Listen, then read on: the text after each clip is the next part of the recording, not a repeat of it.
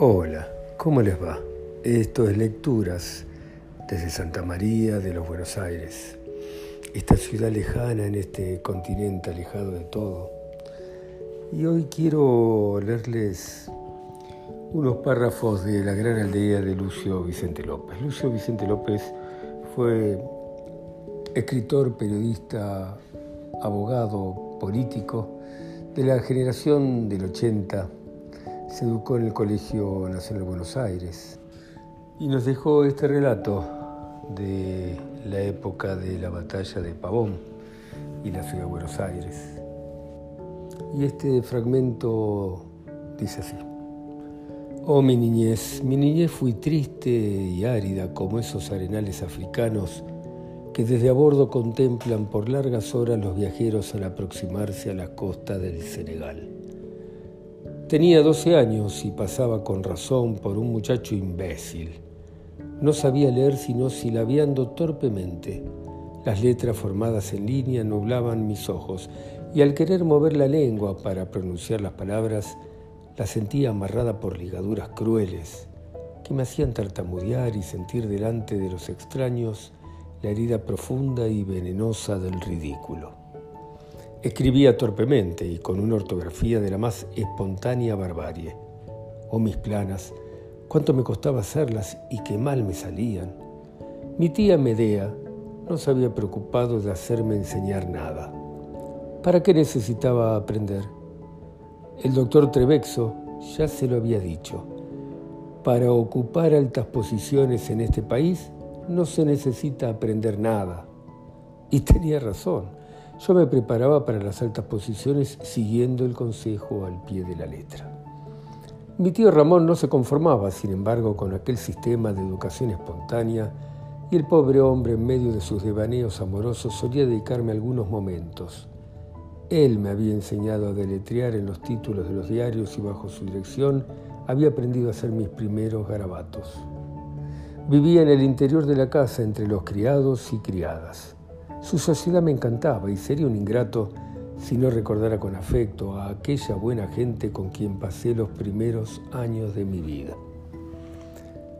Después de la reunión que acabo de describir, la guerra había estallado entre Buenos Aires y la Confederación. Y aunque mi propósito no es consagrar muchas páginas a la política, necesito contar la parte que yo tomé en el entusiasmo guerrero de aquellos días. Ya he dicho hasta qué punto llegaba la exaltación de mi tía, partidaria resuelta de la guerra con toda la buena fe de su alma, creyéndose una matrona griega, hija de la invicta Buenos Aires, de la Atenas del Plata y de quién sé yo qué más. La batalla de Pavón había tenido lugar el 17 de septiembre de 1861 y la victoria produjo en Buenos Aires un entusiasmo indescriptible.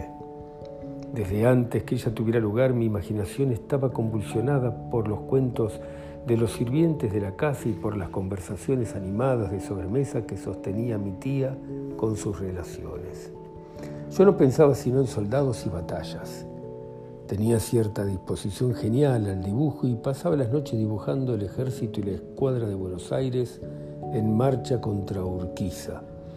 Y entre la fila de soldados, sobre un caballo trazado con el más respetuoso cuidado, diseñaba la figura de mi general, ídolo de mis sueños infantiles, especie de Cid fraguado por mi fantasía de niño, caricaturado involuntariamente por mi lápiz torpe, y destinado por la providencia a aplastar a Urquiza, a quien yo me lo representaba vestido de indio, con plumas en la cabeza, con flechas y un gran facón en la cintura, rodeado por una tribu salvaje que constituía su ejército. La noche en que se tuvo la noticia de la batalla, mi tía me sacó a caminar para tomar lenguas, como ella decía. Las calles estaban cuajadas de gente, corrían ya los rumores precursores de la gran noticia. Algunos dispersos habían llegado al pergamino y unos proclamaban resueltamente la victoria, otros dudaban del éxito y los más tranquilos manifestaban la vacilación que se experimenta en esos trances. No era entonces Buenos Aires lo que es ahora.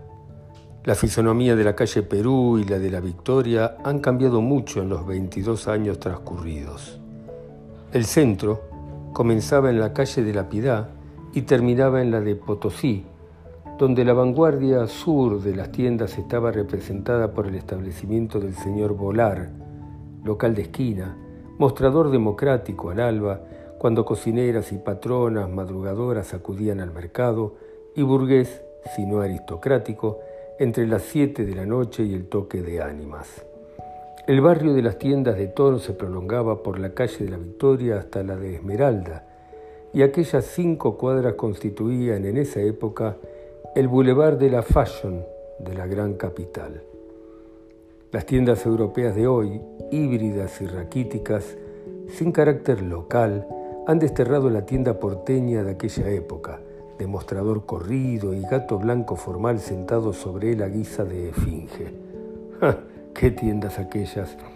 Me parece que veo sus puertas sin vidrieras, tapizadas con los últimos percales recibidos, cuyas piezas avanzaban dos o tres metros al exterior sobre la pared de la calle, y entre las piezas de percal la pieza de Pekín lustroso de medio ancho, clavada también en el muro y inflándose con el viento, y lista para que la mano de la marchanta conocedora apreciase la calidad del género entre el índice y el pulgar, sin obligación de penetrar a la tienda.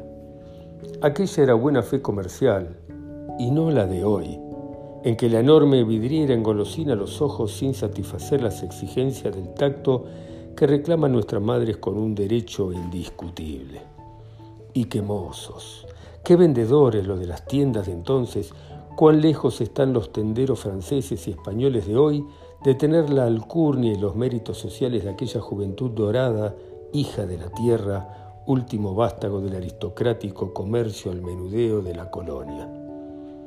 No pasaba una señora ni una niña por la calle sin tributar los más afectuosos saludos a la rueda de contertulianos, sentados cómodamente en sillas colocadas en la calle y presididos por el dueño del establecimiento.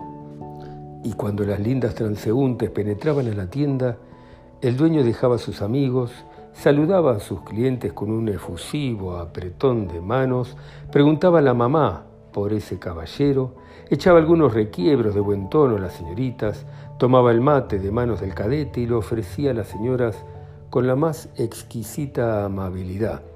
Y solo después de haber cumplido con todas las reglas de este prefacio de la galantería, entraban clientes y tenderos a tratar de la ardua cuestión de los negocios. Había siempre en las tiendas de antaño un olor inextinguible a tripe, porque nunca faltaban cuatro o seis grandes cilindros de tripe inglés formados a la entrada de la casa que a su calidad de mercadería de fondo reunían la ventaja accesoria de servir de pollos para sentarse a los tertulianos habituales del establecimiento. Y después, los mostradores estaban alfombrados con tripes representando todo un jardín zoológico de fieras estampadas, tigres, panteras, gatos monteses y leones rubicundos, reposados majestuosamente sobre paisajes historiados de selvas de lana con que las fábricas de Manchester reemplazaban en nuestras mansiones aristocráticas de entonces la carencia de obusón y de gobelinos. Qué agilidad aquella con la que el patrón, apoyándose sobre la mano izquierda, saltaba el mostrador.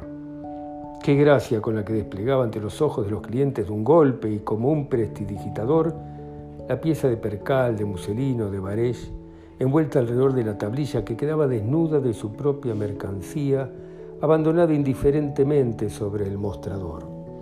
Qué elasticidad de movimientos, qué vertiginosa rapidez la que el tendero de aquel tiempo desplegaba para medir sobre la vara el lote vendido, dejándolo amontonarse ampulosamente sobre el mostrador con elegante negligencia, acariciando el género con los dedos, llevándolo a los ojos de la compradora, poniéndoselo en la mano, refregándoselo para justificar la falta absoluta de goma y otras añagazas de fábrica y hasta trayendo el único vaso de la trastienda lleno de agua para ensopar en él el extremo de la pieza de muselina y justificar la tinta indeleble de la tela.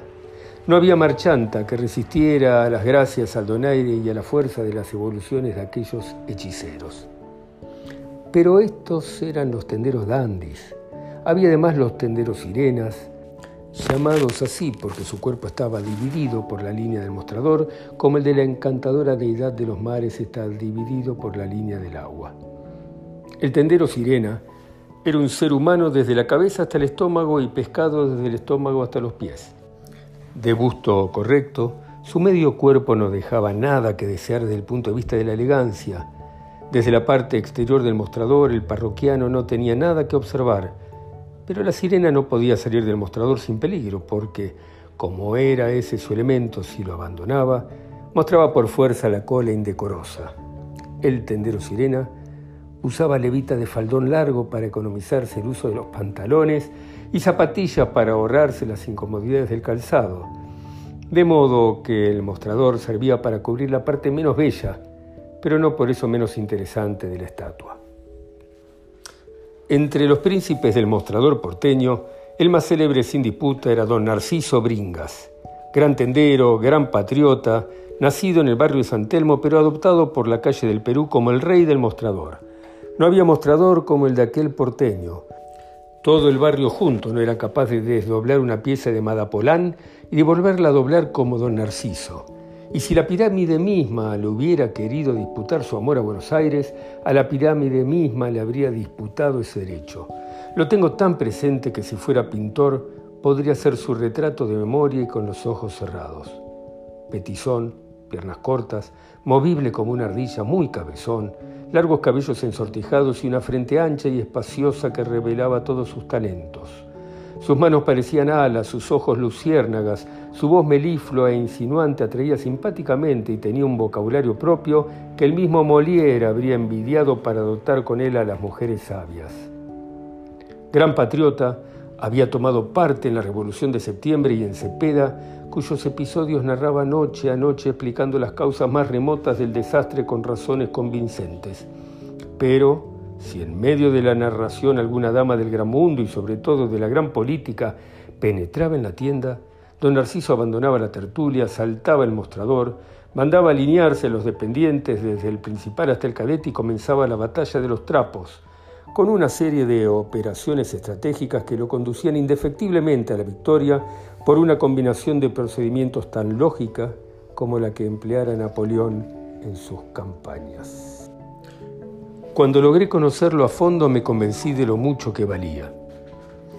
Tenía entre sus variadísimos talentos el de afinarse a las condiciones del marchante, ni más ni menos que como se afina un violín a la nota que da el director de la orquesta Don Narciso subía o bajaba el tono según la jerarquía de la parroquiana, dominaba toda la escala, poseía toda la preciosidad del lenguaje culto de la época y daba el do de pecho con una dama para dar el sí con una cocinera. Los tratamientos variaban para él según las horas y las personas. Por la mañana se permitía tutear sin pudor a la parda o china criolla que volvía del mercado y entraba en su tienda. Si la clienta era hija del país, la trataba llanamente de hija, hija por arriba e hija por abajo. Si él distinguía que era vasca, francesa, italiana, extranjera, en fin, iniciaba la rebaja, el último precio, el se lo doy por lo que me cuesta, por el tratamiento de madamita. Oh, esa madamita lanzado entre siete y ocho de la mañana con algunas cuantas palabras de imitación de francés que él sabía balbucir, era irresistible. Durante el día los tratamientos variaban entre hija e hijita, entre tú y usted, entre madamita y madama según la edad de la gringa, como él la llamaba cuando la compradora no caía en sus redes.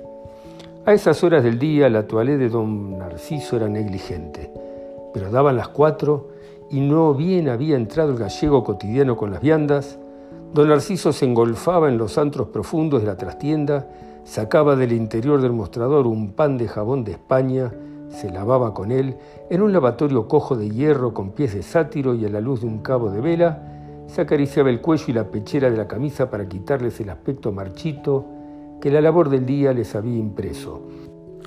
Tomaba el peine desdentado de su uso y se peinaba sin agregar otra pomada a sus ensortijados cabellos que un poco de goma de membrillo elaborada por él mismo para su uso particular. Aderezado de esa manera, ahorcábase en sus cuellos a la de Goyer, muy en moda entonces, y con una corbata con los colores de la patria, comía en un verbo, hacía comer a los muchachos y en cinco minutos ocupaba majestuosamente su trono en el primer extremo del mostrador, campo de sus hazañas, donde, apoyado con toda la elegancia de que era capaz, Pasaba la hora estéril del crepúsculo hasta que la noche llegaba y la high life de aquella época entraba a disputarse las novedades de lo de Bringas. Mi tía Medea era gran parroquiana de lo de don Narciso y tenía esa inclinación garrulera, común en ciertas señoras, de departir con el tendero todas las novedades de la crónica del día. Aquella noche no se hablaba sino de política, y solamente los que hemos vivido bajo la atmósfera caliente del Buenos Aires de entonces podemos apreciar la importancia que tenían las pláticas de los mostradores de la calle del Perú y de la calle de la Victoria, y la concordancia de miras sociales y politiqueras que existía entre don Narciso Bringas y mi tía Medea Berrotarán. Era natural, pues, que aquella noche mi tía se dirigiera a lo de Bringas. ¡Viva la patria! exclamó don Narciso al vernos entrar. ¡Viva! repitió mi tía. Supongo que usted me anuncia el triunfo, don Narciso. El triunfo más completo, señora. Urquiza ha sido completamente derrotado y todo su ejército muerto o prisionero. La Guardia Nacional de Buenos Aires se ha batido de guante blanco, Juven legítimo. Yo solo he vendido 200 pares de tirita. Una ballenera que ha llegado de Zárate ha traído la noticia de que Urquiza ha sido hecho prisionero, agregó uno de los que estaban en la tienda. ¿Será posible? exclamó mi tía. Si ha de ser, señora, no le quepa duda, si la mozada que iba en el ejército era de mi flor. En ese momento se oyeron las detonaciones de algunos cohetes que estallaban a no muy larga distancia. Juguetes, exclamó don Narciso. Boletín, ese es el boletín. Vaya caparrosa, agregó, dirigiéndose al muchacho cadete de la tienda. Vaya y compre el boletín de un salto y véngase volando. El cadete, que estaba detrás del mostrador, de un brinco como un gamo, salvó la valla y tomó la calle por suya en dirección a la imprenta de donde reventaban los cohetes sin cesar. Al mismo tiempo, un tropel de gente se dirigía a la calle Victoria, donde se aglomeraba la muchedumbre que esperaba la noticia. Mi tía tomó asiento en bringas con el fin de esperar el anhelado boletín y como el cadete que había ido en su busca tardase demasiado, don Narciso despachó otro dependiente más y detrás de él salieron tres o cuatro parroquianos cuya impaciencia por conocer las nuevas no les permitía esperar. Mi tía, que no era mujer de esperar, se puso también en marcha hasta la boca calle y me arrastró consigo. En una vieja casa de la vereda norte de la cuadra de Victoria entre Bolívar y Perú, se agolpaba la muchedumbre y de cuando en cuando un cohete volador que partía desde el interior de la casa atronaba los aires. Muy bien, dejamos acá, espero que les guste. Les mando un saludo a todos. Gracias por escucharme.